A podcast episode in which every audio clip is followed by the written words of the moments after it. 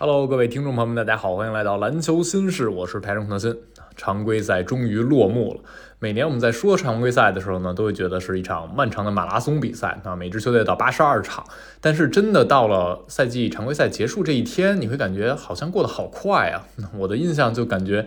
常规赛刚开始没几天啊，你会觉得赛季初的一切还历历在目呢。啊，湖人陷入挣扎的时候，那个时候爵士超出人们预期的时候啊，包括有一些预测已经啊回头再看啊，会发现有印证的。比如说赛季初打完季前赛的时候，有一些人就觉得国王是挺厉害的，最终国王也真的是实现了突破。然后还有一些事情就啊恍如隔世啊，比如篮网队已经天翻地覆的大变化了。今天这期节目呢，咱们也还是聊到哪儿算哪儿啊，以最后的常规赛收官日为一个契机，把一些该聊的总结性的东西聊到，然后把一些小的话题点也提到，啊，会比较杂啊，所以大家捡自己想听的听就可以了。我们还是照例啊。既然常规赛结束了，咱们把这个单项奖的情况给公布一下。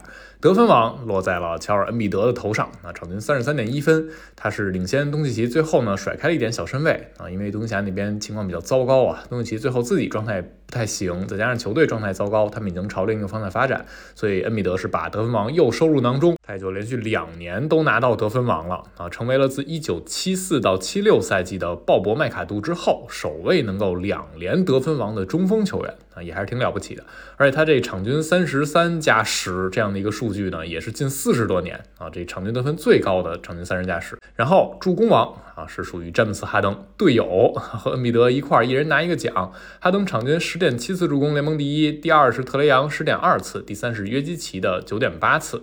那哈登也有一个小的里程碑，那他就是加入了威少的行列，成为了 NBA 历史第二位多次拿到得分王和助攻王的球员。啊，这两项能分别拿两次或者更多，就挺了不起的。那哈登和恩比德加在一块儿，也是成为了近四十年首对这样的队友。啊，一个得分王，在一个助攻王。上一对还是冰人乔治格文，还有他的队友约翰尼摩尔。啊，接下来篮板王属于小萨博尼斯，场均十二点三个篮板球。其实你要看数字啊，浓眉场均篮板更多，十二点五个，但是他的总出场次数啊，没有达到。评比这个单项王的要求，所以最终的篮板王呢是属于小萨的。然后往后看是约基奇和字母哥都是十一点八次并列第二，然后第四是戈贝尔十一点六，第五是卡佩拉十一点五。接着抢断王是猛龙的前锋阿诺比啊，场均一点九次，他的场均抢断和总抢断都是联盟第一，总抢断是一百二十八次，而第二名是金巴勒，场均一点八次抢断。盖帽王小贾伦杰克逊。自打他的出勤场次满足了单项王要求，他就一直是盖帽王了啊！场均三点零次的封盖很了不起啊！排在他身后的克拉克斯顿和大洛都是二点五次，这个差距还是被拉开的。而同时，小贾伦他是场均三次盖帽，还有一次抢断，而且灰熊是联盟前五级别的防守球队。把这三项加一块儿啊，三帽一断，你还是联盟前五防守球队的一员。那之前一共只有三个人做到这个事情，是大梦、奥拉朱旺、上将罗宾逊以及大本啊华莱士。所以小贾伦·杰克逊今年这 DPOY 啊，看上去应该是没有什么悬念了。那说完了单项奖，我们还是照例把啊东西部的这最终的排名的情况给大家说一下，也顺便把附加赛还有首轮带进来。东部那边，其实我们之前反复介绍过很多次了。那前十名之前挺早，在常规赛收官日之前就已经确定了。雄鹿第一名啊，然后凯尔特人第二，七六人第三会打第六的篮网，第四的骑士打第五的尼克斯，两组确定了对位。第七到十，第七是热火，第八老鹰，两人先会在。附加赛对决，然后猛龙和啊公牛两个球队也还是先对决，然后猛龙和公牛的胜者会去打热火和老鹰的负者啊，最后抢最后一张的附加赛门票。西部这边是靠着最后一天的争夺才把五到九名的位置敲定的，最终结果如果大家看了我之前发的微博，是符合我的一个预测的。第一掘金，第二灰熊，第三国王，第四太阳，第五快船，第六勇士，第七湖人，第八森林狼，第九鹈鹕，第十雷霆队。这样呢，四五名出炉是太阳打快船。那快船最后一天是击败了太阳队，他们还是先力保自己，嗯，不用打附加赛啊。如果你这场今天输球啊，他们是有可能掉进附加赛的，他们得。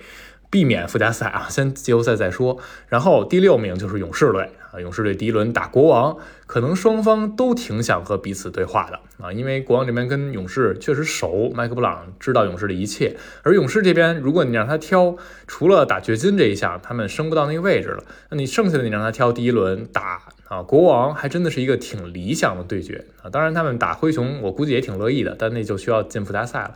所以勇士最后留在一个第六啊，这也挺圆满的。而今天勇士赢的也非常痛快，第一节拿了一创纪录的五十五分啊，同时克雷又把三分球投出。这个单赛季啊，超过三百次也是他生涯新高，也是一挺了不起的成就。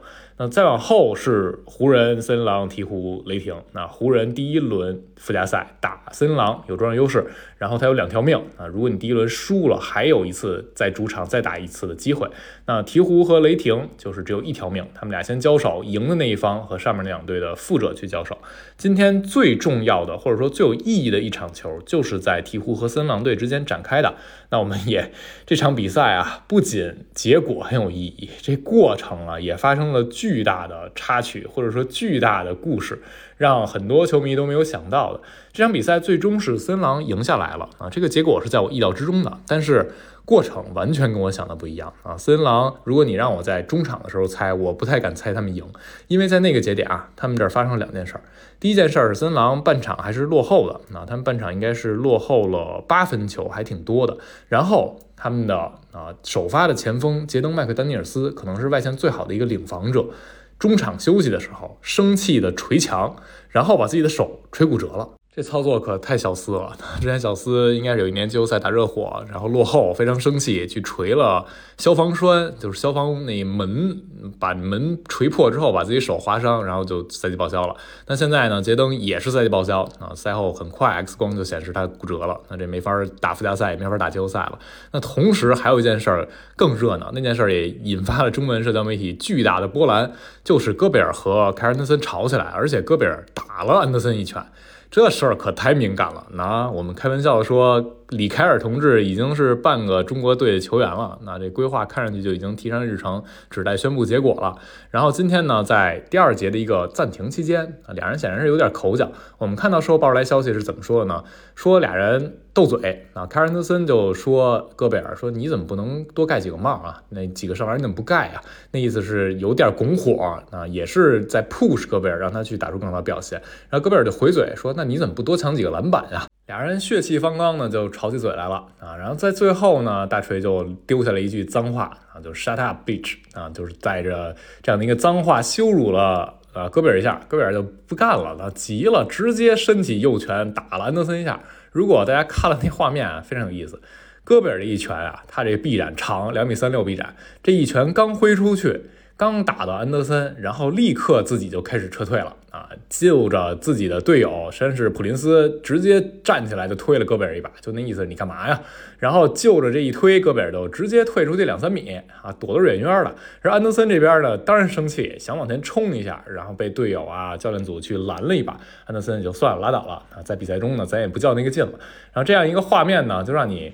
摸不到头脑啊！你不知道戈贝尔在干嘛，因为球场边儿啊，吵架吵嘴这事儿我们见多了啊。你这大小伙子都是大老爷们儿，然后因为一些事情不和，一些战术的理念的不同，或者一些球权选择的不同，大家上头吵两句架，这是完全可以理解的。但是动手这个事情严重程度就完全不一样。你打了队友这一拳，立刻社交媒体上就病毒传播，所有人都觉得你这一队已经内讧完蛋了。那这多影响球队状态，这可是一场非常关键的比赛。森林狼要是输掉这一战，他们就只能落在西部第九。那你西部第九和第八在附加赛里是起码是一条命和两条命的区别，这完全不一样。所以这么一场关键的比赛啊，戈贝尔给你整这么一出，而且这一出影响的就不仅仅是这一场球，有可能还影响到后边。因为森林狼赛后他们的总裁康奈利说了，说。戈贝尔这个行为是我们完全不能容忍的啊，所以下半场戈贝尔没打，森林狼就说你别打了，然后把他直接赶离了球场啊，都不能在场边坐着。然后康纳利就在声明里说，之后我们会再继续内部讨论解决这个事情，就有可能森林狼会在内部对戈贝尔进行处罚那不一定还让不让他打附加赛呢。那如果没有戈贝尔，就算我们看到很多夜晚，那没戈贝尔，森林狼打得更好。今天也是下半场没戈贝尔，反而逆转了。但是少这么一个你的首发中锋，再加上你本身内线就已经少两个人了啊。纳斯里德之前伤了，然后现在杰登也伤了，再少一戈贝尔，这就不仅仅是戈贝尔好用不好用的问题，就有可能你内线人手不太够，就必须得有这么一个人帮你，才更好去在深度上，比如说和湖人队去对话。所以这样的一幕呢，还是让你觉得戈贝尔这球员啊。他这个这智商可能真的不太够用啊，就是经常被情绪冲昏自己的大脑。赛后也立刻第一时间去进行道歉啊，但是你道歉有用的话，还要警察干嘛呀？还要球队规定干嘛呀？所以这个事儿还是挺离奇的。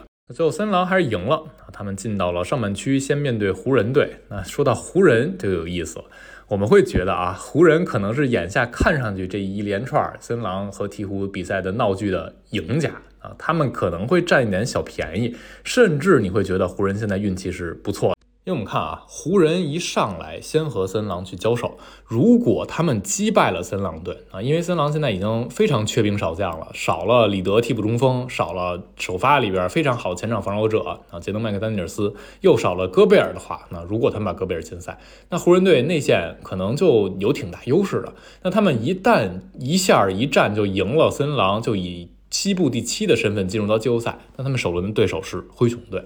灰熊队最近也比较麻烦啊，因为前两天大家刚看到那个新闻，灰熊把啊小钱德勒裁了，他们的今年的三十八号秀。小钱德勒本身是当时啊灰熊给他四年保障合同的时候，那个受保障的部分是 NBA 历史最大的次轮秀，但是后来被步行者那边被内姆哈德给抄掉了。那那个节点就说明灰熊还挺看好小钱德勒的啊，他被裁。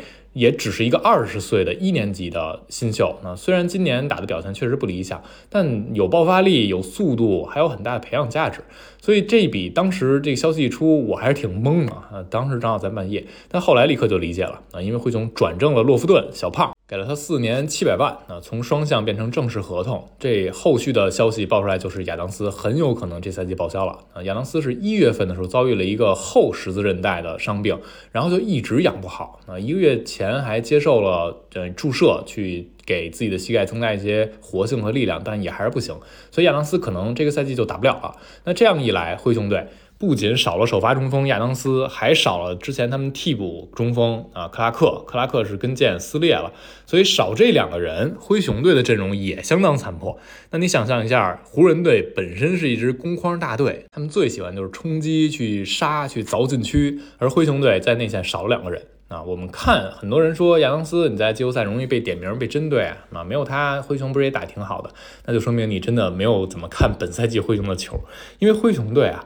非常非常依赖亚当斯，尤其是当他们的投射啊，赛季初的那个投射看上去只是灵光一现之后，现在当然有肯纳德，但除了肯纳德，整体投射还是不行。没有这些投射的威胁啊，灰熊非常依赖亚当斯。亚当斯有两方面给球队带来帮助是巨大的，一个就是进攻篮板球，他场均五点一次前场板是全联盟最多的；再一个就是他的身板啊，他能够挡拆，能够做墙，他的场均挡拆助攻联盟第一，挡拆助攻得分联盟第二啊，他甚至还有一手在弧顶侧应这对灰熊也挺重要的。所以，我们看到数据显示啊，亚当斯受伤之前，灰熊的进攻是全联盟第九，他的二次进攻得分场均是联盟第二，都是比较不错的。而在亚当斯受伤之后，灰熊的进攻是联盟第十八，然后他的二次进攻得分是第十七，就你很擅长的二次进攻这一项直接被砍了。啊，直接从顶级变成了中下游，这影响非常非常大。而且我们刚才提到，亚当斯不仅是能够抢前篮板，他能够做墙，能够给莫兰特呀，给贝恩提供很大的帮助。所以少了他，对灰熊影响就是很大。而克拉克是给灰熊在内线人手上的一个丰富度的加成。有克拉克，去年赢了森狼，就是因为他们能摆小阵容啊。克拉克的冲抢在小阵容里也还是很凶的。而没有了克拉克，他们比赛的维度就会下降。现在灰熊的问题是，你内线不仅少了这些能用的武器啊，而且你的整个深度也非常薄弱啊。只有蒂尔曼和小贾们杰克逊，埃尔达马是一个可堪一用的这样的内线球员啊。然后你就指望小胖，这也不太现实。所以我们看到三勾本身就有犯规麻烦，然后你又碰到湖人这种攻框大队，万一赶上一场湖人上来梆梆梆造三勾仨犯规第一节，那你这比赛怎么打？哈，你的内线就是阿尔达马和蒂尔曼轮换，面对浓眉，面对詹姆斯，那这确实是非常困难。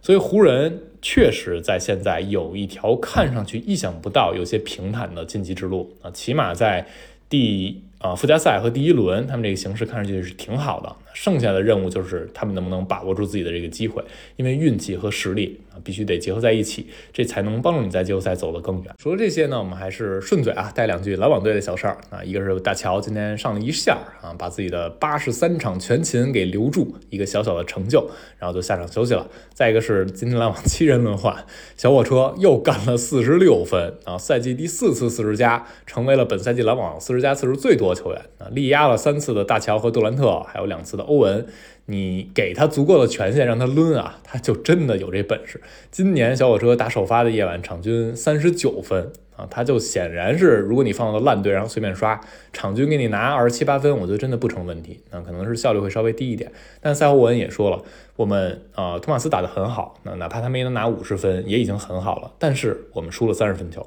如何把他的个人表现和赢球更好的结合在一起？如何能让他在更短的出场时间里也做出很大的贡献？啊，这是接下来的一个挑战。我觉得沃恩就已经想得非常清楚了。啊，托马斯可能。最最理想的，你把他放到 CBA 来，他很适合打小外援这个角色啊。但是即便是打 CBA 小外援，他都不一定能够帮助球队说我能怎样去赢球，能 carry 球队，也还是一个得分的利器。所以托马斯真的是需要更好的找到自己的定位我们都知道，你放开抡个人得分是可以的，产量能得到保证，但你怎么提高效率，怎么能够带动队友，怎么能赢球？如果不把这一项，这些想明白，那你最多只能扮演一个第六人啊，这个第六人也需要你提高短期内得分的一个效率。那如果你能把那些做得更好，你才有进一步发展的空间。好了，关于收官日，我们啰啰嗦嗦说了好多，大家有什么想说，都可以在评论区留言。对于附加赛啊，咱咱先不想季后赛那么远。对于附加赛这几场球，大家有什么想啊聊的、想预测的，也可以在评论区留言。感谢收听，我们下期再见了，拜拜。